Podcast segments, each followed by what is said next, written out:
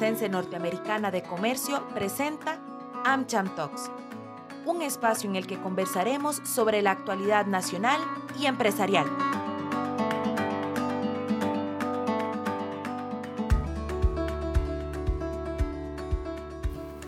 Bienvenidos a nuestro programa AmCham Talks.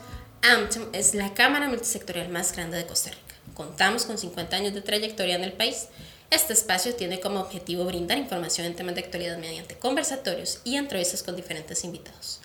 Les saluda Mariam Zúñiga. Con la diversidad se fomenta la innovación y la creatividad a través de una mayor variedad de enfoques, perspectivas e ideas para la solución de problemas. Ahora bien, en muchos contextos persiste aún las desigualdades. Ante esto, y siendo que marzo es el mes del Día Internacional de la Cero Discriminación para enfrentar los actos de discriminación en centros educativos, lugares de trabajo y las comunidades en general, y que las personas puedan informarse y fomentar la inclusión, pero sobre todo lograr un movimiento de cambio, hoy hablaremos sobre diversidad e inclusión de las personas afrodescendientes. Para eso nos acompañan Kenneth Hilton, director de marketing para el norte de Latinoamérica y Family Care en Latinoamérica para Kimberly Clark, además de codirector del Foro de Capital Humano de AmCham, y Brenda Bloomfield, especialista técnica para soluciones de escritorio moderno y seguridad, además de líder de conexiones externas en Blacks at Microsoft PAM. Bienvenidos. Muchas gracias, muy feliz de estar por acá compartiendo con ustedes. Muchísimas gracias, gusto en compartir. Muchísimas gracias a ambos y bueno, inicialmente quisiera consultarles por qué consideran que es importante fomentar la diversidad y la inclusión en todos los niveles de la empresa. Si gustan, iniciamos con Don Kevin. Muchísimas gracias. Bueno, este, para las compañías, el ser representadas por sus consumidores es una parte elemental, porque la compañía quiere tener una conexión con el consumidor y el consumidor está formado por, distintos géneros, razas. Y si quiere poder comunicarse, tener una conexión con ellos, es fundamental que los empleados representen estos grupos.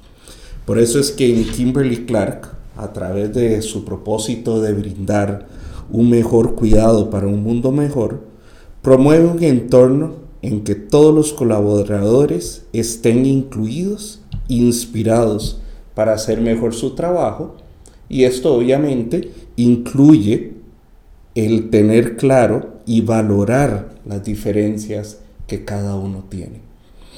Nuestra cultura corporativa brinda prioridad a la inclusión para explorar las ideas, colaborar, innovar, pero más que eso, en que cada uno pueda representar la diversidad que cada uno aporta. De esta manera se hace más fácil llegar a tener una conexión con el consumidor y las comunidades donde operamos. Muchísimas gracias, Don Ken. Adelante, Brenda. Gracias. Bueno, primero que todo a mí me parece importante definir ambos términos porque son la base de esta conversación para estar en la misma línea que la audiencia y entre nosotros mismos, ¿verdad? Entonces, la diversidad es básicamente las diferencias que tenemos entre nosotros, entre los seres humanos. ¿Y qué tipo de diferencias? Género, como estaba mencionando don Kenneth, raciales, étnicos, orientación sexual, religión, entre otros.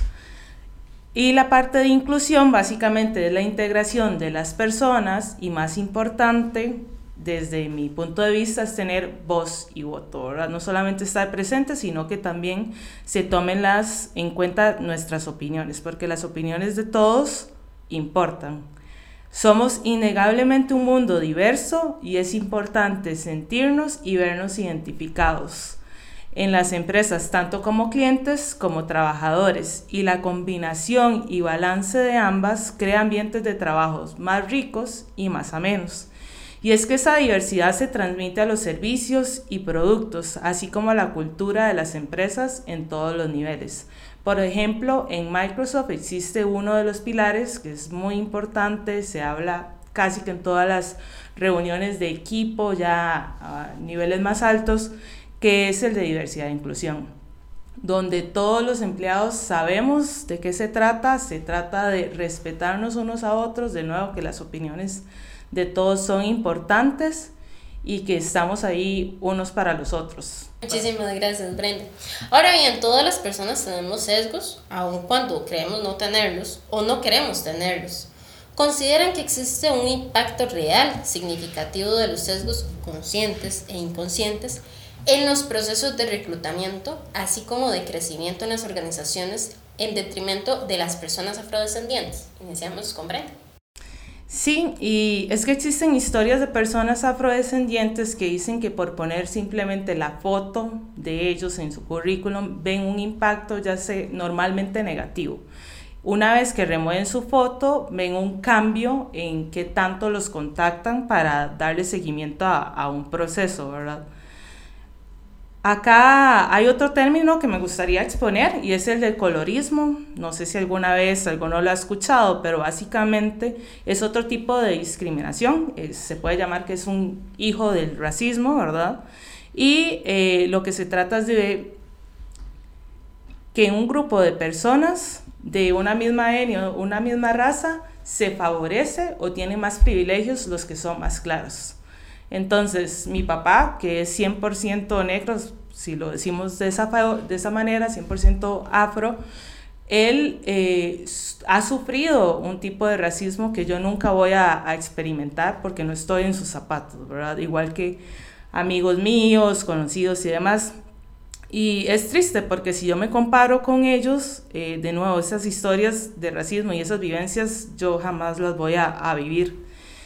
Eh, existen bastantes videos y documentales sobre el tema. Me gustaría que también este, hagamos la tarea y busquemos ese tipo de información porque hay muchas industrias poderosas como la industria de la belleza, eh, modelaje y demás, donde se practica muchísimo, donde eh, se toma en cuenta o no para un rol a una actriz, porque no, es más clara o no, o se pone a cierta persona en un rol, de nuevo, con un sesgo de violencia, o la graciosa, o el drogadicto, por ejemplo, sí se toma en cuenta la persona más oscura, pero la persona más clara es la modelo, la linda, ese tipo de, de cosas que también aplican para eh, los puestos de trabajo, lamentablemente, como les estaba dando el ejemplo del, del currículum. Muchísimas gracias, Brenda. Don Kenneth, adelante. Bueno, en términos general, a veces hay aspectos subconscientes que sin querer, como mencionó mi compañera, las personas tienen a la hora de hacer alguna selección. Puede ser este, pensar en algunas universidades cuando uno mira el currículo, hasta el tema del color de la piel. Ahora, ¿qué hacer para combatir o para que esto no impacte en los procesos de selección? Y ahí, por experiencia, como compañía inclusiva y diversa que es Kimberly Clark, ha tomado ciertos pasos para garantizar que esto no ocurra. Por ejemplo, certificar a sus líderes en el liderazgo inclusivo. Otra, brindar entrenamientos de sesgos inconscientes.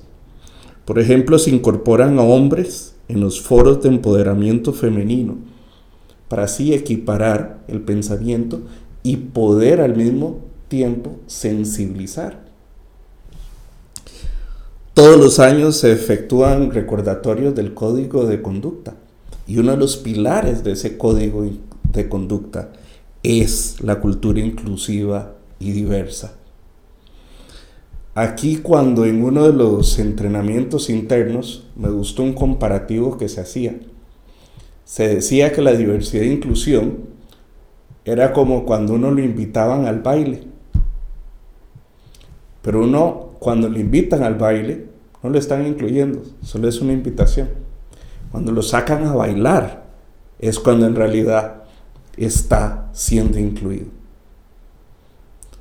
Ese tipo de sensibilidad de que no solo es invitar a un proceso a cierto grupo, sino estar seguro que el grupo que se esté invitando al proceso esté incluido, que forme parte, asegurarse que estos sesgos inconscientes no desvíen el proceso de selección, es parte de, esa, de ese proceso fundamental.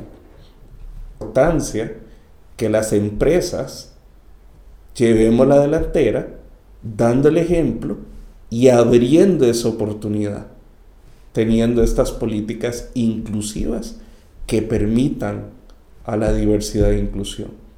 No solo por las personas que están participando, sino permiten que la compañía puedan competir en un ambiente que verdaderamente representen a sus consumidores.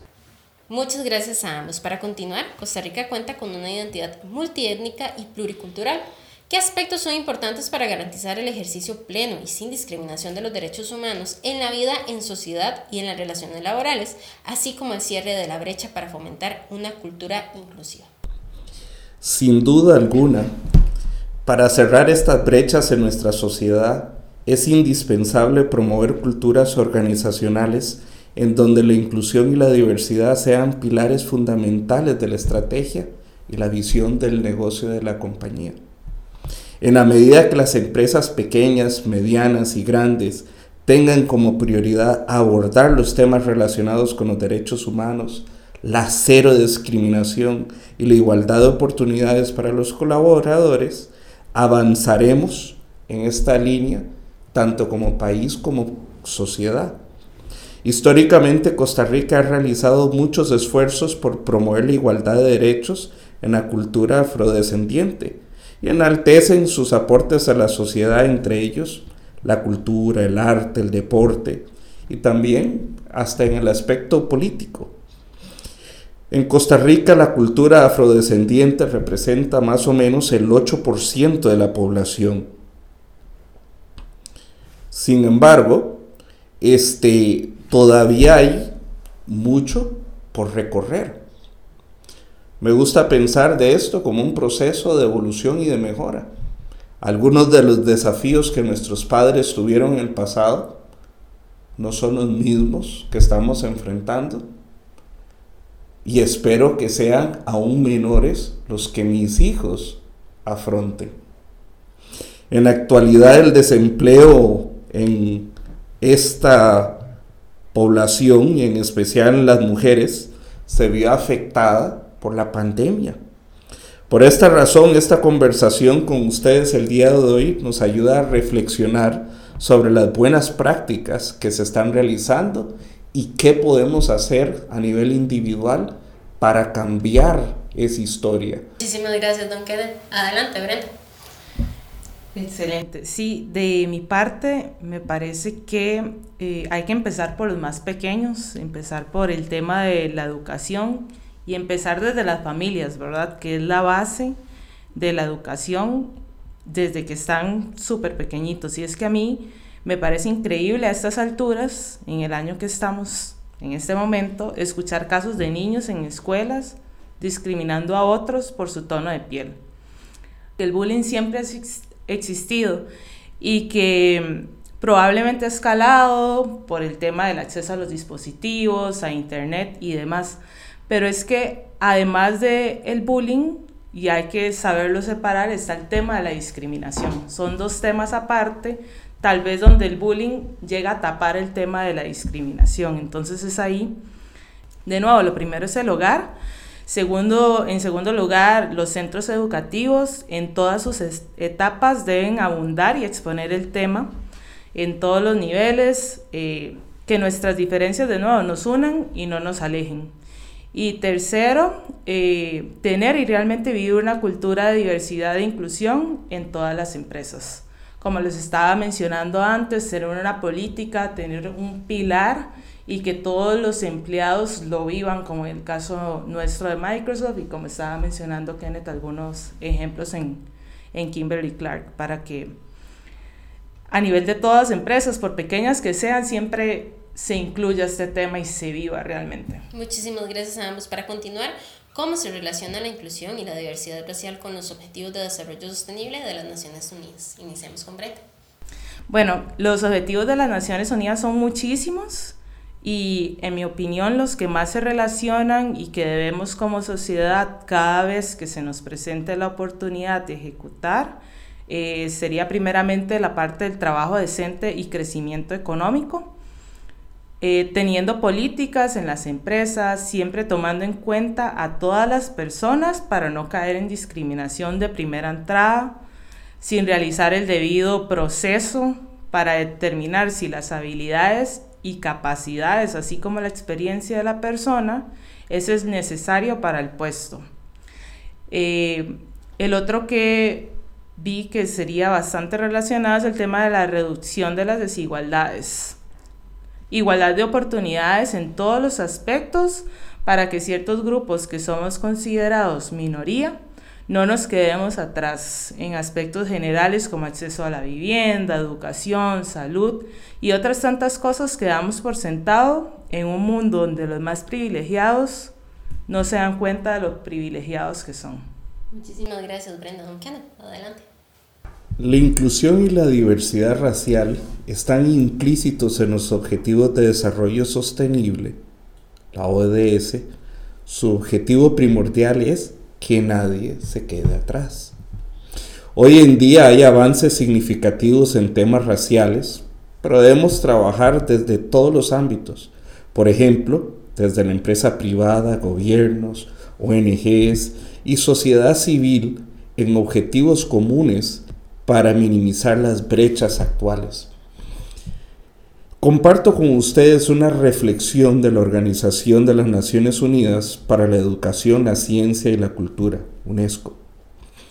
Menciona, aunque se han logrado avances significativos en muchos sectores, las sociedades siguen estando expuestas a discriminación, racismo y desigualdades. Ninguno de los múltiples y complejos desafíos de nuestro tiempo pueden ser abordados de manera efectiva sin inclusión. Y es cierto, el mundo está cada vez más interconectado, pero eso no significa que los individuos y las sociedades convivan de verdad, como lo, demuestra el sufrimiento de millones de personas pobres, mujeres, jóvenes, personas migrantes y minorías privadas de sus derechos. Sin duda alguna, debemos trabajar en conjunto para avanzar en una agenda que cambie esa realidad, que impacte a todos de alguna u otra manera. Y a lo que venimos a conversando ahora, justamente la cultura afrodescendiente en Costa Rica. Muchos de estos comentarios que se hacían acá son parte de la realidad histórica de esta comunidad. Pero con intervenciones, como, había, como ha mencionado mi compañera, la educación en los hogares, las acciones de las distintas organizaciones, instituciones y compañías pueden ir apoyando a lograr ese cambio en la sociedad. Muchísimas gracias a ambos. Ya adelantaban un poquito de lo que se realizan desde sus empresas, pero concretamente qué acciones o programas impulsan o desarrollan en Kimberly Clark y Microsoft para fomentar la inclusión de la población de afrodescendientes. Iniciamos con Don Ken. Gracias. Bueno, para mí uno de los más importantes es la certificación de los líderes en el liderazgo inclusivo. El poder entender qué significa cómo los comportamientos impactan en ser inclusivos o no inclusivos. Ver ejemplos que ilustren esto. Participar en foros globales donde desde las distintas perspectivas se pueda discutir el tema abiertamente. El escuchar historias de personas que han sufrido discriminación en su vida. Cómo la han afrontado ciertamente ayuda a sensibilizar el tema, esta conversación abierta. Por otro lado, brindar entrenamientos de sesgos inconscientes, ahí lo ilustraba un poco con el foro femenino y todo, el, abrir la comunicación, el abrir la conversación y concientizar, no solo empoderar, sino que concientizar a todos los empleados en cuanto a qué es, por qué es importante y por qué es fundamental para la compañía, para los empleados y para la comunidad el que lo hagamos. El recordatorio del código de conducta, donde es mandatorio para cada uno de los empleados en la empresa hacer el código, desde el CEO de la compañía hasta el último empleado, tienen que hacerlo completo en su idioma y firmar anualmente que han vuelto a repasar y están al día con los lineamientos de la compañía. Y por otro lado, en el 2022 se lanzó lo que se llamó el Compás, una guía para desarrollar el talento en la que se explica cómo se espera que sucedan las cosas dentro de Kimberly Clark. En esta guía están plasmadas las competencias claves para ser inclusivos y se espera que con ello se fomente una transformación cultural en que las distintas acciones que tomemos sean siempre tomando cada uno de estos comportamientos. Y repito, uno de esos es justamente la inclusión y la diversidad. Muchísimas gracias, don Kenneth.